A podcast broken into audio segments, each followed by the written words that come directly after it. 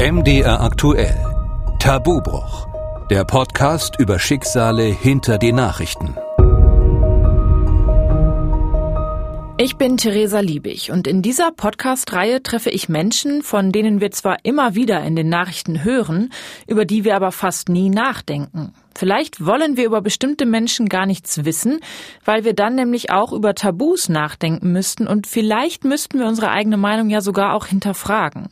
Und außerdem sind wir es gewohnt, jeden Tag Nachrichten zu hören oder Schlagzeilen zu lesen, ohne lange darüber nachzudenken, dass hinter jeder dieser Nachricht ja auch ein Mensch steckt. Der Bundeswehrverband fordert den Abzug der deutschen Soldaten aus dem Kosovo. Die Zahl neu erkrankter Soldaten mit posttraumatischen Belastungsstörungen ist erneut gestiegen. Der Bundestag hat drei Afrika-Einsätze der Bundeswehr verlängert. Jeder und jede von uns kennt wahrscheinlich jemanden, der als Soldat bei der Bundeswehr war. Entweder zum Grundwehrdienst oder sogar für mehrere mehrere Jahre. Die Bundeswehr ist eine Parlamentsarmee. Das bedeutet, die Abgeordneten im Bundestag beschließen, in welche Länder wie viele Soldaten geschickt werden. Im Moment sind etwas mehr als 3200 Soldatinnen und Soldaten im Ausland stationiert. Zum Beispiel in Afghanistan, Mali, im Irak, in Syrien und im Kosovo. Oft geht es dabei um die Stabilisierung eines Landes und darum, die einheimischen Sicherheitskräfte vor Ort zu unterstützen. Was harmlos klingt, kann aber sehr schnell lebensgefährlich werden und einen Soldaten komplett aus der Bahn werfen. In dieser Folge spreche ich mit David Hallbauer. Er ist Soldat und war dreimal im Ausland stationiert. Und was David vor mehr als 20 Jahren erlebt hat, bestimmt sein Leben bis heute. Er leidet an einer posttraumatischen Belastungsstörung. Und bevor ich ihn getroffen habe, bin ich mit den Menschen auf der Straße ins Gespräch gekommen. Das mache ich deshalb am Anfang von jeder Folge, um Stimmungen und Meinungen zu dem Thema zu erfahren. Das sind manchmal provokante Fragen und manchmal überraschen mich die Antworten der Leute auch. Dieses Mal wollte ich wissen, sind Soldaten eigentlich selbst schuld, wenn sie in den Auslandseinsatz geschickt werden und wenn es ihnen danach schlecht geht? Also ist es quasi sowas wie ein Berufsrisiko? Jein. Er wird ja beruflich dorthin geschickt, hat sich aber freiwillig für den Beruf entschieden und weiß ja die Risiken vorher schon. Deswegen ein Jein. Machen Sie sich manchmal Gedanken darum, wie es Soldaten im Auslandseinsatz eigentlich so geht? Ich meine, man hört in den Nachrichten immer wieder davon. Spielt das bei Ihnen eine Rolle? Ja, ich kenne keinen persönlich, deswegen kann ich mich schlecht reinversetzen. Ja, aber immer schon, meistens sieht man ja nur die schlimmen Bilder in den Nachrichten, von daher wird es schon nicht lustig sein, wenn man dort ist. Diese Aussage, die ist etwas provokant. Selber schuld als Soldat im Auslandseinsatz. Können Sie das trotzdem irgendwie nachvollziehen?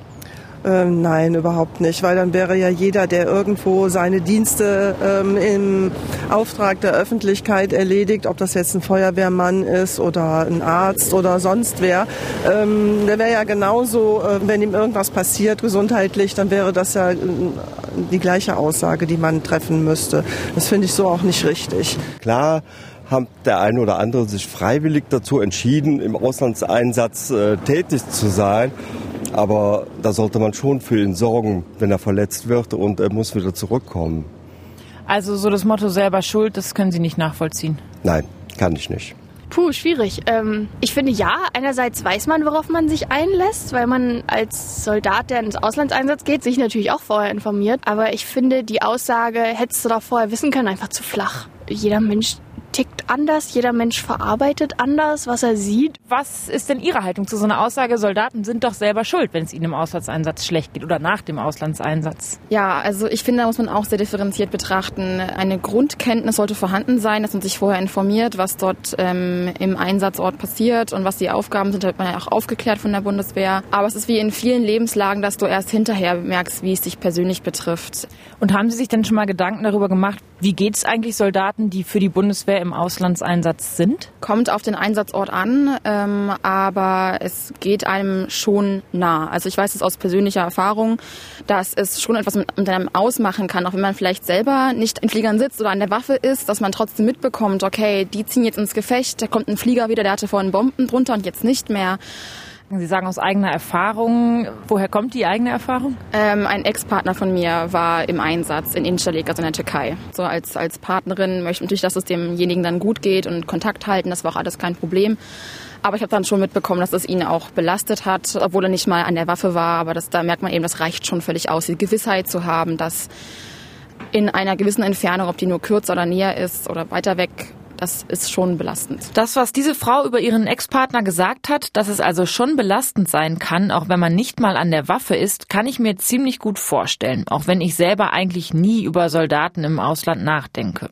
Und wahrscheinlich kann auch David das extrem gut nachvollziehen, weil er nicht mal direkt vor seinem Auslandseinsatz viel darüber nachgedacht hat, was im Kosovo alles auf ihn zukommen könnte. Und er wusste natürlich vorher, dass er theoretisch auch mit der Waffe umgehen können muss. Aber dass direkt ab dem ersten Tag alles ganz anders wird als erwartet, hat ihn dann Jahrzehnte später komplett aus der Bahn geworfen.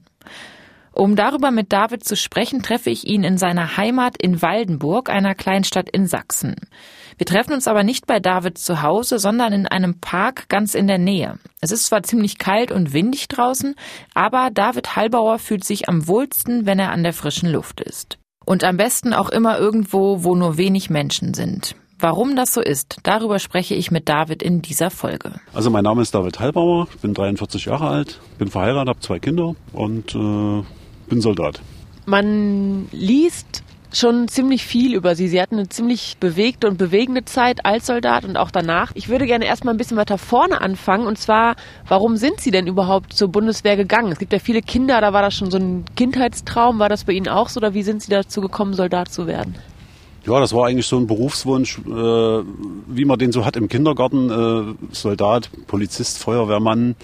Viele verabschieden sich ja im Laufe ihres Lebens von ihren Kindheitsberufswünschen. Bei mir ist es der geblieben und ja, auch umgesetzt dann im Endeffekt. Also ich habe mich äh, freiwillig gemeldet, war dann in München zum Aufnahmetest.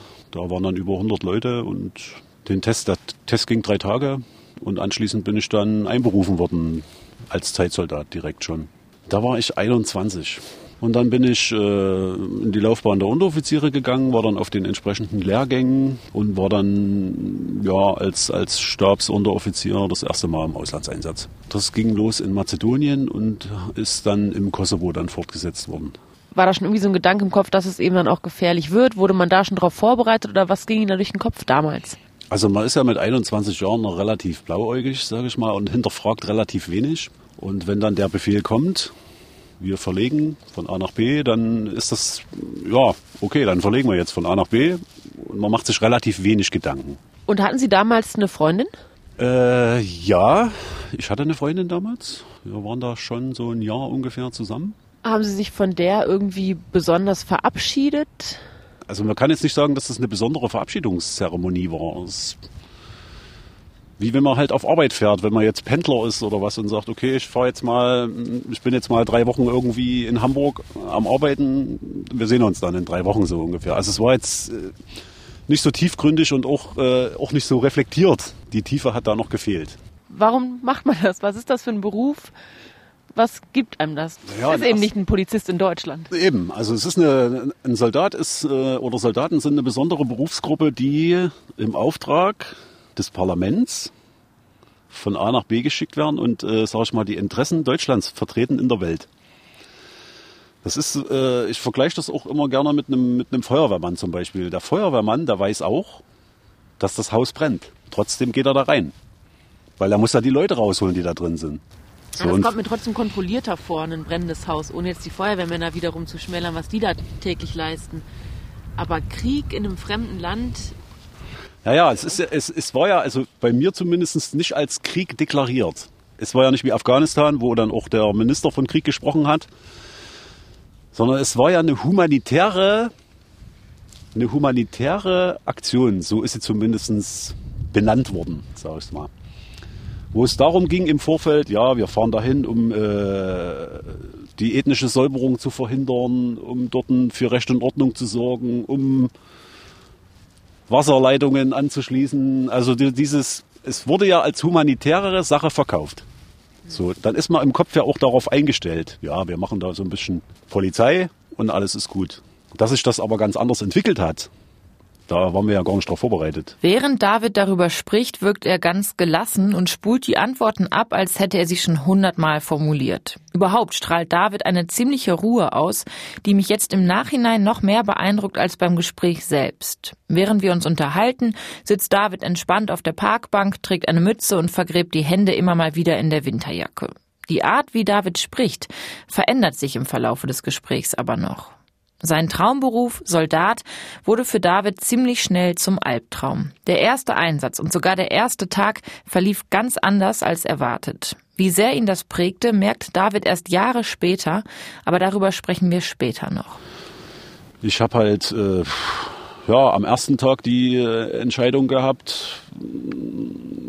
Ich musste halt kurz äh, abwägen, sterben heute hier Zivilisten oder nicht.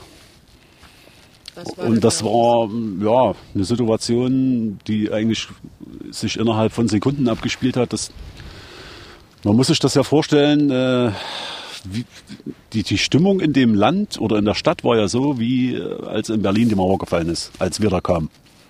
Ja, also die haben da, die standen da mit Blumen und mit, äh, mit Geschenken am Rand und haben uns mit Blumen überhäuft und die waren einfach nur froh, dass jetzt jemand da ist, der sie beschützt im Endeffekt. Und das, so war die Stimmung an dem ersten Tag. Im Hintergrund immer diese Faktoren, Hitze, schon seit 24 Stunden unterwegs, äh, ungewaschen, uh, ne, äh, ja. wenig zu essen. Und dann halt auf so einem größeren Platz eine große Menschenansammlung, die da gefeiert haben, sich gefreut haben, dass wir da sind. Also wir mussten da Autogramme geben. Die haben Fotos mit uns gemacht und äh, war eine völlig entspannte Situation. Und die ist halt dann innerhalb von so ein paar Sekunden gekippt. Und zwar einmal um 180 Grad. Stand neben uns äh, ein Fahrzeug, da saßen zwei Bewaffnete drin und die haben da ähm, vermutlich alkoholisiert oder unter Drogen, keine Ahnung. Jedenfalls haben die da Stress gemacht mit ihren Waffen. Und die hatten auch Handgranaten und also, ja. Und da war ich dann, ich stand halt am nächsten dran und hatte jetzt die Möglichkeit zu sagen, okay, du musst jetzt reagieren. Ne? Und da ist man, durch die Ausbildung ist man ja auch schon so weit automatisiert, dass man im Endeffekt schon die Bewegung macht, ohne groß drüber nachzudenken. Also dass man schon in Anschlag geht mit der Waffe und schon mal auffordert, auszusteigen und die Waffen abzulegen. Ne? Das ist halt nicht passiert in der Situation und die sind dann auf diesen Platz gefahren, wo diese Menschenansammlung war und haben dann auch begonnen zu schießen. Also es ist erstmal eine unwirkliche Situation. Ich habe erstmal in dem Moment gedacht, irgendwas haut jetzt hier nicht hin. Also man kann es nicht fassen, dass das jetzt passiert innerhalb so einer kurzen Zeit. Das ist von absoluter Freude in äh, eine absolute Lebensgefahrsituation äh, umschwenkt. Ja, da wurde, die haben halt geschossen und äh, mir blieb da nichts anderes übrig, als äh, einen Warnschuss abzugeben und dann gezielt zu schießen. Und daraufhin ist das Auto zum Stehen gekommen dann irgendwann mal. Ich hatte Beschuss auf, auf mich irgendwie. Ich kann es nicht nachvollziehen mehr. Also ich kann es nicht mehr genau erinnern, wie das passiert ist, warum, wieso, weshalb. Ich habe nur Leuchtspurmunition auf mich zufliegen sehen, die an mir vorbei. Also es war wie auf der Schießbahn auf der anderen Seite. Also wie wenn man, wie wenn jetzt 20 Mann irgendwo auf der Schießbahn stehen, die schießen vorne auf ein Ziel und man ist selber das Ziel. Ja. Das habe ich auch nur so halb realisiert, weil sich irgendwie die Sinne so geschärft haben, dass ich in dem Moment nichts gehört habe. Nichts war wie taub, aber ich konnte dafür besser sehen. Keine Ahnung. Kurz nach seiner Ankunft im Kosovo steht David auf einmal mitten im Kampfgeschehen. Vorher wurden solche Szenen immer wieder besprochen und geübt. Aber die Theorie ist nun mal das eine und die Praxis das andere. Zumal Davids Einsatz nie Kampfeinsatz genannt wurde. Beruflich oder militärisch hat David wahrscheinlich auch wegen dieser vielen Übungen alles richtig gemacht. Aber für ihn selber war es wahrscheinlich das Allerschlimmste, was ihm hätte passieren können. Also ich habe durch dieses Zielfernrohr nur diese Leute gesehen. Und hatte halt im Moment der Schussabgabe, ist mir ein fünfjähriges Kind mit langen braunen Haaren genau durchs Zielfernrohr gelaufen. Genau in dem Moment, wo ich abgedrückt habe. Also die Angreifer sind auf jeden Fall gestorben dabei. Äh, ich, man konnte leider nicht mehr nachvollziehen, äh, inwieweit das Kind, äh, ja, man hat es halt einfach nicht auffinden können. Es war auch so, dass auf der Seite, wo, nach die das gerannt ist, äh, war eine Hecke irgendwie und da, dahinter konnte man nicht blicken. Also ich kann es nicht nachvollziehen. Jetzt sind im Endeffekt die äh, Angreifer zum Stehen gekommen. Ich äh, ja, bin dann unter Beschuss, wo auch immer daher kam. Kann ich bis heute nicht sagen. Habe ich versucht, in mein Fahrzeug hinten reinzukommen. Die Tür ging nicht auf. War, es war Stress. Irgendwann bin ich reingekommen, habe die Tür zugemacht. Da war dann schon ein Kamerad von mir angeschossen worden. Der hat da einen Durchschuss gehabt. Den haben wir dann da hinten drin in dieser Blechbüchse, sag ich mal, noch versorgt, erst versorgt. Haben versucht über Funk irgendwie, also wir haben von draußen nichts mehr mitgekriegt, haben dann versucht über Funk irgendwie einen Arzt ranzukriegen. Das hat sich gefühlt ewig hingezogen. Und dann waren wir da drin in diesem Fahrzeug ohne Sichtkontakt, nur mit diesem Klang, wenn Metall auf Metall schlägt. Also Beschuss war die ganze Zeit. Ist auch die Scheibe vorne kaputt gegangen vom, vom Panzer. Also ich kann es nicht mehr nachvollziehen, wie lange wir da drin saßen. Ich weiß noch, dass ich dann, als wir dann da wegfahren konnten und um die Ecke gefahren sind, war es schon fast dunkel. Und ich bin ausgestiegen, als hätte ich gerade 14 Tage in der Wanne gelegen. Also man kennt das ja, wenn man aus der Wanne kommt, hat man ja diese aufgeweichten Hände. Ja.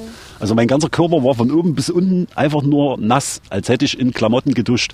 Das war so das, das, äh, die Spitze vom Eisberg von diesem Einsatz.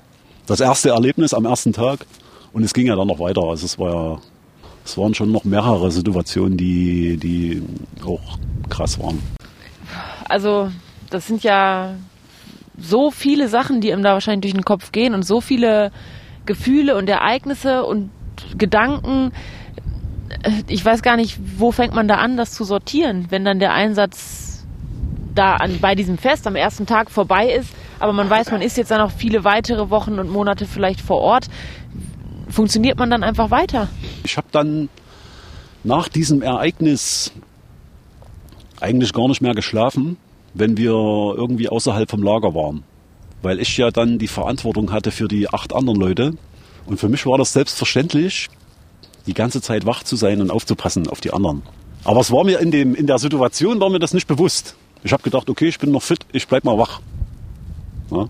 Das ist mir erst viele Jahre später gekommen, dass ich einfach, oder in der Therapie halt dann, ist mir das gekommen, dass, äh, dass ich einfach so überwach war und äh, weil ich die Situation, so eine Situation, weil ich nicht nochmal überrascht werden wollte.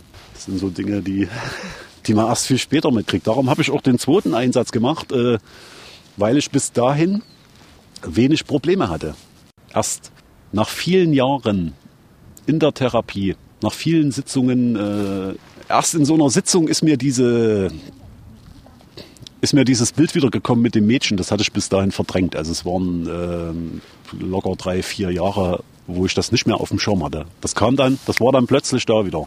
Ja, das war dann nochmal so ein bisschen Einbruch in meiner Therapie.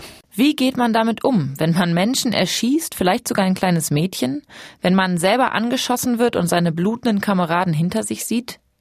Zeit zum Nachdenken oder zum Reflektieren blieb David damals nicht. Die Bundeswehr nannte die Mission im Kosovo nicht Kriegseinsatz. Ziele dieser NATO-Mission waren, das schreibt die Bundeswehr auf ihrer Homepage, die Überwachung der Entmilitarisierung des Kosovo. Es ist die Rede vom Aufbau einer zivilen Friedensordnung und von humanitärer Hilfe. Erst Jahre später und nach zwei weiteren Einsätzen im Ausland wurde David aber klar, dass an diesem 13. Juni 1999 sein ganz persönlicher Krieg im Kopf begann. Im Einsatz selbst hat er funktioniert, vielleicht sogar unbeschwerter als zurück in der Heimat. So, da muss man sich wieder diese gelernte Normalität wieder abgewöhnen.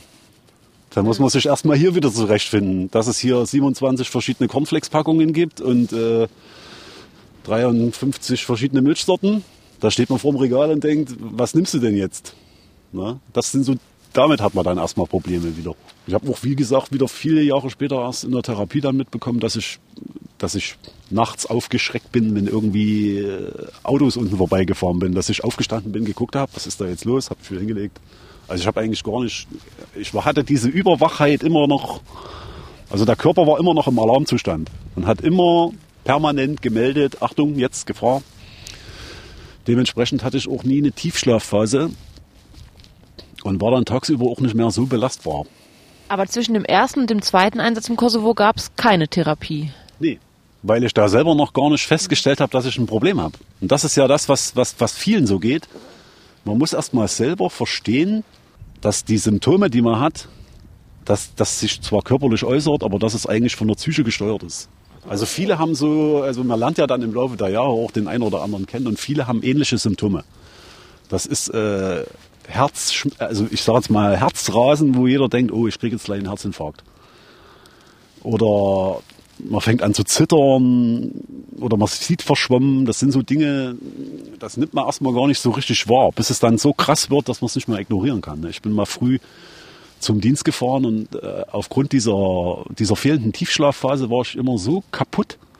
Ich habe mir früh einen Kaffee genommen, habe den getrunken und habe dann so gezittert, dass die gedacht haben, ich habe einen epileptischen Anfall. Haben mich da in äh, Sanitätsbereich geschafft, da haben mich zwei Ärzte angeguckt, die haben mir irgendwelches Betäubungszeug da reingehauen und nichts hat angeschlagen. Und dann äh, liegt man da so und zittert und denkt, was ist, du stirbst jetzt? Dann sagt der eine Arzt zum anderen, ja, was machen wir denn jetzt? Ja, ich habe auch keine Ahnung. Jetzt können wir ja mal das noch versuchen oder wir machen jetzt mal das noch. Aber ansonsten wüsste ich jetzt auch nicht. Das ist natürlich besonders beruhigend, wenn man da so liegt und da zuguckt und es funktioniert irgendwie nichts. Ne? Bis dann irgendwann mal irgendein, irgendein ja, Beruhigungsmittel dann mich doch weggeschossen hat. Und so eine Situation hatte ich dann mehrfach. Ich konnte zum Beispiel in der Kaserne, hatte ich mal, jetzt weiß ich, dass es eine Panikattacke war, äh, im Speisesaal. Da ist mir plötzlich so schwindlig geworden und ich habe so angefangen zu zittern, dass ich gedacht habe, Gottes Willen, was ist denn hier? Raus. Raus aus dem Speisesaal, draußen war wieder alles okay. Also war die Konsequenz für mich, du gehst einfach nicht mehr essen und dann passierte das auch nicht mehr. Und damit war das schon wieder abgehakt. Was ja wahrscheinlich nur eine kurzfristige Vermeidung ist und nicht. Aber man schränkt sich dadurch immer mehr ein in seiner Lebensqualität irgendwie. Ne? Und das, äh, ja, das hat dann dazu geführt, dass ich irgendwann äh, ja, einkaufen war genauso ein Problem. Okay, dann gehst du halt nicht mehr einkaufen. Macht die Freundin dann. So. Und dann irgendwann sitzt man nur noch in der Wohnung und geht gar nicht mehr raus. Und das, und, und, und dann, ja, aufgrund dieser ganzen Herzgeschichten war ich ja dann auch, oh, da müssen wir dich mal hier ins Krankenhaus. Da müssen wir, machen wir mal eine volle Untersuchung, innere. Haben die alles durchgecheckt, haben mich angeguckt, als wäre ich ein Simulant. Das heißt, Sie haben es gar nicht mit dem Kosovo-Einsatz in nee, Verbindung gebracht? In keinster Weise. Na? In keinster Weise. Und äh, die haben mich im Krankenhaus behandelt wie einen Simulanten. Na, was wollen Sie denn eigentlich hier? Sie sind topfit. Na, also so als Gebirgsjäger, wo man viel im Wald und im, am Berg unterwegs ist und äh, sportlich fit ist, kommt man dann ins Krankenhaus und die Ärzte denken dann, äh, die haben alles Mögliche gemacht, ne? Bluttests und dies und das und jenes, alles bestens. Nur ihr Puls ist ein bisschen hoch. Hm. Da haben die mir dann einen Beta-Blocker verschrieben für den Puls, ne? weil der immer über 100 war. Aber das mussten Sie nicht machen, weil die Bundeswehr das so verlangt hat nach dem Auslandseinsatz, oder? Nee. Muss man sich irgendwie durchchecken lassen, wenn man wiederkommt? Äh, naja, es gibt wohl dann jetzt mittlerweile so ein, es, es gibt einen Fragebogen, wo man ankreuzen kann, äh, da sind so bestimmte Situationen geschildert und dann haben Sie sowas erlebt, haben Sie dies erlebt, haben Sie erlebt, wie ein Kamerad gestorben ist? Ja, nein.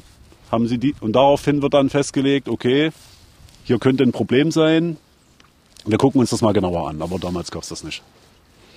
Also da war an äh, psychische Krankheiten äh, überhaupt gar nicht zu denken. Ich hatte dann Glück. Nach dem fünften, sechsten, siebten Mal Rettungswagen mit äh, Notarzt und allem drum und dran, dass, dass ich einen Arzt hatte bei mir am Standort, der vorher in Hamburg auf der Psychiatrie war. Und der hat sich dann die ganzen Symptome angeguckt und hat dann gefragt, ja, waren Sie schon mal irgendwo im Auslandseinsatz? Ich sage, ja, was ist denn da so passiert? naja, so dies, das, dies und jenes. Und dann guckte der mich mit großen Augen an und sagte, Sie fahren jetzt mal nach Hamburg auf die Psychiatrie. Und da habe ich ja erstmal die Welt nicht verstanden. Ich so, was soll ich denn da jetzt? Ja.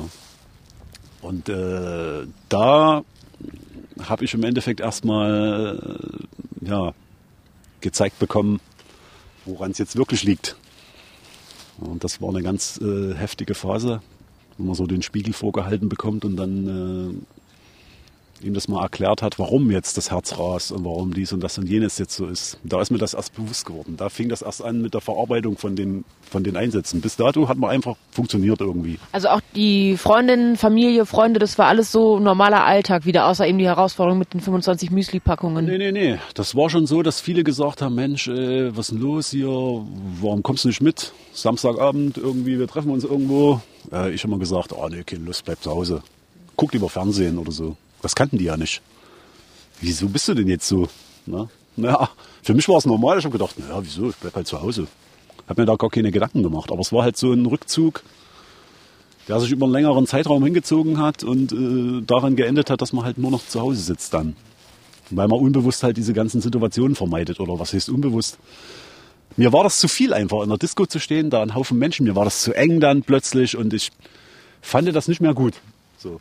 Und daraufhin habe ich schon gesagt, nee, bleib lieber zu Hause am Wochenende, ruh mich aus. So. War ganz normal, ohne Hintergedanken, sondern einfach so, ja, das gefällt mir jetzt halt irgendwie besser, das so zu machen. Ne? War das eine Herausforderung für Ihre Beziehung auch? Also man liest ja auch dann von Ehen, die zerbrechen und so, weil der Partner einfach nicht mehr derselbe ist wie vorher. Ja, das auf jeden Fall. Das war ja dann auch äh, mehr oder weniger der Ausschlag, warum das dann auch nicht mehr funktioniert hat. Ja. Das war ja auch, ist ja auch nicht nachvollziehbar für jemanden, der damit nichts zu tun hat, der damit, der dann immer nur die, die, äh, ja, die, die ganze Geschichte ausbaden muss. Der dann ständig einkaufen gehen muss und äh, ja, der dann auch mit zu Hause sitzt, wenn man nichts mehr macht, ne? nicht mehr ins Kino geht oder nicht mehr in Urlaub fliegt und so eine Geschichten. Und können Sie sich noch an die Zeit der Therapie in Hamburg erinnern? Was wurde da, was haben Sie da genau gemacht? Was waren das für Fragen? Was waren das für Momente, für Gefühle? Das war ja nochmal, als würde man alles nochmal erleben, stelle ich mir jetzt so vor. Naja, man wird ja aktiv in diese Situation zurückversetzt und durchlebt es dann immer wieder und immer wieder und immer wieder, um halt zu damit zu versuchen, das zu verarbeiten irgendwie. Was aber nicht funktioniert. Also zumindest hat es bei mir nicht funktioniert. Und ich kenne auch eigentlich niemanden, bei dem es so richtig funktioniert hat, der danach gesagt hat, okay, ich bin jetzt wieder fit, es kann wieder alles so laufen. Ne? Also das waren äh, bestimmt alles in allem so drei Jahre. Es ging, glaube ich, 2003 ging das, glaube ich, los. Ja, 2003, 4, 5, 6 auf jeden Fall. Und dann, äh, ja, dann war ich immer mal ambulant da noch. 7, 8, 9. ja, Während David über seine Therapie spricht, wirkt er ganz anders als am Anfang des Gesprächs. Er überlegt etwas länger und atmet immer mal wieder tief ein. Es wirkt auf mich, als würde es ihm viel schwerer fallen, über diese private Situation und seine eigene Hilflosigkeit zu sprechen. Denn auch wenn David inzwischen eine Therapie gemacht hat, gesund ist er nicht. Und er wird wohl auch nie wieder dasselbe Leben führen wie vor seinem Einsatz. Aber es hat in meinen Augen, oder es hat mir jetzt nicht wirklich äh, so weitergeholfen, dass ich sagen kann, es ist alles gut wieder. Also es ist, die Symptome sind immer noch da. Und äh, diese Trigger, wie man sie nennt, also diese Menschenmenge oder U-Bahn oder Bus oder irgendwas, das ist immer noch so, dass der Körper sagt, Achtung, Gefahr. Ich weiß ja, dass wenn ich jetzt in den Bus einsteige, dass mir nichts passiert. Aber ich habe keine Chance, diese, diesen Teil vom Gehirn zu überlisten, der mir sagt, Flucht oder Angriff. Also dieses, dieser Urinstinkt, der ist einfach da und der ist durch dieses, diese Todesgefahr, dieses Todesgefahrerlebnis, sag ich mal, so eingebrannt, dass der Körper immer wieder den Schalter anmacht und sagt, so jetzt Achtung, weg. Also es gibt jetzt auch heute noch 2020 Orte, die Sie ganz bewusst meiden, weil es Ihnen dann einfach nicht gut geht. Ja, ich versuche das zumindest, ja. Obwohl das eigentlich der falsche Ansatz ist. Also man lernt halt äh, in der Therapie, man muss so lange in der Situation bleiben, bis sich das in der Situation entspannt. Aber äh, ja, wenn ich jetzt fünf Stunden im Flugzeug sitze und was weiß ich nach Ägypten fliege, dann habe ich fünf Stunden Impuls von 180 und einen Blutdruck von keine Ahnung was und das äh, kann auf die Dauer nicht gesund sein, weil wenn ich mein Auto ständig im roten Bereich vom Drehzahlmesser fahre, fliegt mir irgendwann der Motor um die Ohren und da äh, habe ich jetzt nicht so das Interesse dran, dass mir das mal passiert. Also fliegen Sie auch seitdem nicht mehr in Urlaub? Also fliegen geht gar nicht mehr. Gibt es noch so Orte, die wirklich gar nicht mehr gehen? Ich weiß nicht, Schwimmbad, Kino, Sie sagten ja schon U-Bahn. Ja, also ich, ich, ich muss. Also ich kann jetzt nicht, ich habe ja zwei Kinder und äh, die haben ja auch gewisse, gewisse Bedürfnisse. Ne? Und ich habe ja auch in, irgendeinen Anspruch, in irgendeiner Art und Weise noch eine gewisse Lebensqualität zu haben. Und wenn meine Kinder ins Freibad gehen wollen, dann gehe ich mit meinen Kindern ins Freibad, auch wenn es mir dabei nicht gut geht. Aber ich ziehe das durch dann einfach, weil das dazugehört. Und gewisse Dinge, die ich gar nicht machen kann, die macht meine Frau dann. Können Sie noch mal schildern, wie es dann im Freibad ist? Sieht man Ihnen das dann an, dass es Ihnen wirklich dann schlecht geht? Was passiert dann mit Ihnen? Ja, das Problem ist halt bei so einer Krankheit, man kann das nicht sehen. Ne? Wenn das Bein einmal ab ist, wird man nie wieder gefragt, ob man am 100-Meter-Lauf teilnehmen will. Na, aber wenn man jetzt hier äh, äh, so eine Krankheit hat, die kann ja niemand sehen. Mir sieht das ja keiner an. Also vielleicht jemand, der mich gut kennt, könnte das eventuell sehen, dass es mir jetzt gerade gar nicht passt. Ne? Aber das ist dann halt, ich kann dann halt nicht weg. Und das ist, äh, ich kann jetzt nicht sagen, ich gehe jetzt. Weil ich habe ja das eine Kind, ist, was weiß ich, steht am Kiosk, holt sich was zu essen, das andere ist im Wasser. Ich kann jetzt nicht einfach entscheiden, ich will die, raus aus der Situation. Ich bin dann da äh, in Anführungszeichen gefangen da. Ne? Also alle Dinge, die im Leben so Spaß machen sollten, sind halt recht schwierig geworden. Es sei denn, ich sitze irgendwo alleine hier im Park äh, auf der Bank und sonst ist niemand da, dann ist okay. Obwohl David schon erklärt hat, warum er Soldat geworden ist und dass das kein gewöhnlicher Beruf ist, frage ich mich immer noch, warum man sich so etwas antut. Bis zu meinem Treffen mit David habe ich nie ernsthaft über die Frage nachgedacht, wie geht es Soldaten, die aus dem Ausland zurückkommen. Es kann sich ja jeder mal selber fragen, wann er oder sie zuletzt darüber nachgedacht hat. Ich glaube, dass es vielen Menschen komplett egal ist. Überhaupt spielt die Bundeswehr zumindest in meiner Wahrnehmung fast keine Rolle. Es gibt aber auch Umfragen, die einen anderen Eindruck vermitteln. Das Zentrum für Militärgeschichte und Sozialwissenschaften der Bundeswehr hat eine repräsentative Umfrage durchgeführt, unter anderem mit dem Ergebnis, 45 Prozent der Befragten sind der Meinung, dass die Bundeswehr genug unternimmt, um mit der Gesellschaft in Kontakt zu bleiben. Und für fast 70 Prozent der Befragten ist die Bundeswehr ein attraktiver Arbeitgeber für junge Menschen. Auch darüber habe ich mit David gesprochen und er sieht das inzwischen anders bin ja dann äh, 2009, sage ich mal, entlassen worden, krank. Und keiner wusste so richtig, was ist denn jetzt? Was, wie geht's denn jetzt weiter? Das heißt, die Bundeswehr hat Sie entlassen. Sie haben nicht von sich aus gekündigt, sondern Sie wurden entlassen. Also man hat ja dann so einen Zeitvertrag, der ging bei mir über zwölf Jahre und die, der Zeitvertrag war abgelaufen und dementsprechend bin ich dann äh, mehr oder weniger aus dem Krankenhaus raus entlassen worden und hatte dann äh, den Kampf mit der deutschen Bürokratie auszufechten. Da war niemand zuständig. Das Versorgungsamt sagt, nee, von uns kriegen sie keine Leistungen. Ja, arbeiten können sie ja sowieso nicht mehr. Also man kann sie eigentlich für den ersten Arbeitsmarkt gar nicht mehr brauchen. Ich hatte ja dann nochmal versucht, eine Qualifizierungsmaßnahme zu machen, was mir sehr schwer gefallen ist, weil ich da ja den ganzen Tag in der Schule in einem Klassenzimmer sitzen musste. Ja, und das alleine war schon Herausforderung genug. Äh, ich habe das dann irgendwie geschafft eine Ausbildung zum Erzieher gemacht. Und äh, ja, da hat das Amt dann gesagt, nö, also in dem Beruf können Sie auf gar keinen Fall arbeiten. Ne? Nachdem ich fertig war mit der Ausbildung nach drei Jahren. Warum konnten Sie da nicht arbeiten? Ja, mit der Krankheitsgeschichte und so geht ja nicht. Nicht, dass Sie da irgendwie durchdrehen oder irgendwas, ne? das geht so nicht. David geht es in dieser Zeit nicht gut. Die Therapie hat wenig geholfen, die Ausbildung als Erzieher war praktisch nutzlos und er muss sich durch die deutsche Bürokratie kämpfen. Trotz inzwischen diagnostizierter posttraumatischer Belastungsstörung bringt David aber genug Energie für diesen Kampf auf. Ja, und dann hatte ich halt hier diese, diese, ja, wie Don Quixote, ne, Kampf gegen die Windmühlen. Hat mich viele Jahre gekostet. Und dann haben sich so ein paar Betroffene zusammengeschlossen und den äh, Verein gegründet, Bund Deutscher Einsatzveteranen. Und wir haben dann über Medien, sage ich mal, auf die Situation der Soldaten aufmerksam gemacht, die äh, krank entlassen werden und nicht mehr wissen, was sie dann tun sollen. Ne? Da gibt es ja Schicksale, die Haus weg, Frau weg, Kinder weg, negativer Schufa-Eintrag, obdachlos. Das konnte ja so nicht weitergehen und dann sind wir da drei Jahre, sage ich mal, im Bundestag von einer Fraktion zur nächsten gegangen, um äh, da eine entsprechende Gesetzesänderung zu bewirken. Dass man also, wenn man im Einsatz geschädigt ist und äh, mindestens so und so viel Prozent Beschädigung hat, äh, weiter beschäftigt wird bei der Bundeswehr. David und die anderen Mitglieder vom Bund Deutscher Einsatzveteranen kämpfen mit Erfolg für mehr Rechte. Inzwischen gilt das sogenannte Einsatzversorgungsverbesserungsgesetz. Dieses Gesetz ermöglicht es Menschen wie David, wieder für die Bundeswehr zu arbeiten. Warum er das macht, ist eine ganz andere Frage. Auch darüber habe ich mit ihm gesprochen.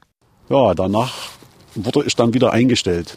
Aber wollten Sie auch wieder zur Bundeswehr oder denkt man dann nicht, also jetzt suche ich mir lieber was anderes, als nochmal dahin zu gehen? Die haben Sie ja, nee. so finde ich, wirkt es fallen gelassen. Oder sehen Sie das nicht so? Ja, Das ist im Endeffekt so, weil ja auch die Gesetzeslage so gewesen ist. Das war nicht vorgesehen. Also man hat seit 93, 91 beginnend, glaube ich, Soldaten in Einsätze geschickt. Hat sich aber keine Gedanken gemacht, was ist denn, wenn da irgendwie einer kaputt ist? Was macht man denn dann mit dem? Also es gab da keine gesetzliche Grundlage in dem Sinne. Und 2012 wurde das dann so weit abgesenkt, dass schon 30 Prozent äh, Beschädigung reichen, um weiterverwendet zu werden. Und dann äh, stellt sich ja dann in erster Linie die Frage um die Versorgung. Also man hat eine Familie, man will ja jetzt auch nicht von Hartz IV leben. Also nimmt man die Möglichkeit und geht halt wieder zurück dann zur Armee.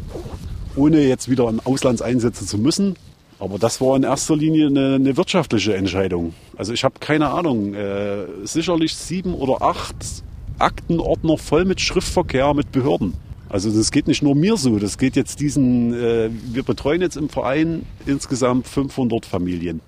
Also Soldaten und Angehörige, die dieselben Probleme haben. Wenn man in der Situation ist, dass man krank ist und sich dann noch mit der Bürokratie beschäftigen soll, das ist, das ist eigentlich, ich weiß nicht, wie ich das gemacht habe, aber es ist halt ein Überlebenskampf im Endeffekt. Man will nicht vom Amt leben, also muss irgendwie eine Situation geschaffen werden, wo es besser wird.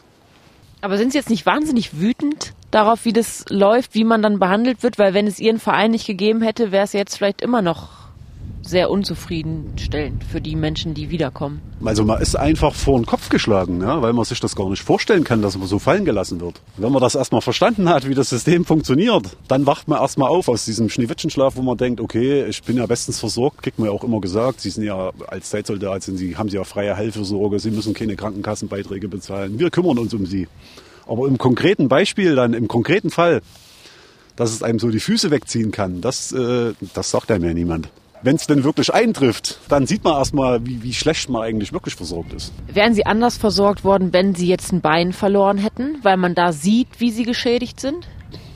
Na, es kommt ja noch hinzu, dass es für so eine, so eine psychischen Erkrankungen gibt es ja keine Tabelle, wo man sagen kann, äh, der kann jetzt nicht mehr Bus fahren, sind 10 Prozent. Ne, wenn das Bein ab ist, ist ja festgelegt für Schwerbehinderte, der hat so und so viel Prozent, weil da fehlt das Bein oder der Arm fehlt, das sind so und so viel Prozent. Das kann man ja in Tabellen, sage ich mal, gliedern, aber so eine psychische Krankheit ist ja immer individuell und bei jedem mehr oder weniger ausgeprägt. Fordern Sie irgendwas Bestimmtes von der Bundeswehr? Es ist ja im Endeffekt nicht die Bundeswehr, die, äh, die da in der, in der Bringschuld steht, sondern äh, die Bundeswehr ist ja auch nur ausführendes Organ. Die können ja auch nur das machen, was der Gesetzgeber beschließt. Also von daher ist ja im Endeffekt der Gesetzgeber gefordert, die ein oder andere Verbesserung noch vorzunehmen. Aber haben Sie konkret Forderungen an die Gesetzgebung, was sich ändern muss? Es gibt bestimmte Versorgungsunterschiede zwischen zum Beispiel Zeitsoldaten und Berufssoldaten. Wir nehmen jetzt mal an, ein Zeitsoldat, der hat einen Vierjahresvertrag und der Berufssoldat ist ja lebenslang bei der Armee. Die liegen gemeinsam im Schützenloch, da schlägt eine Granate ein, da sind drei, vier Tote.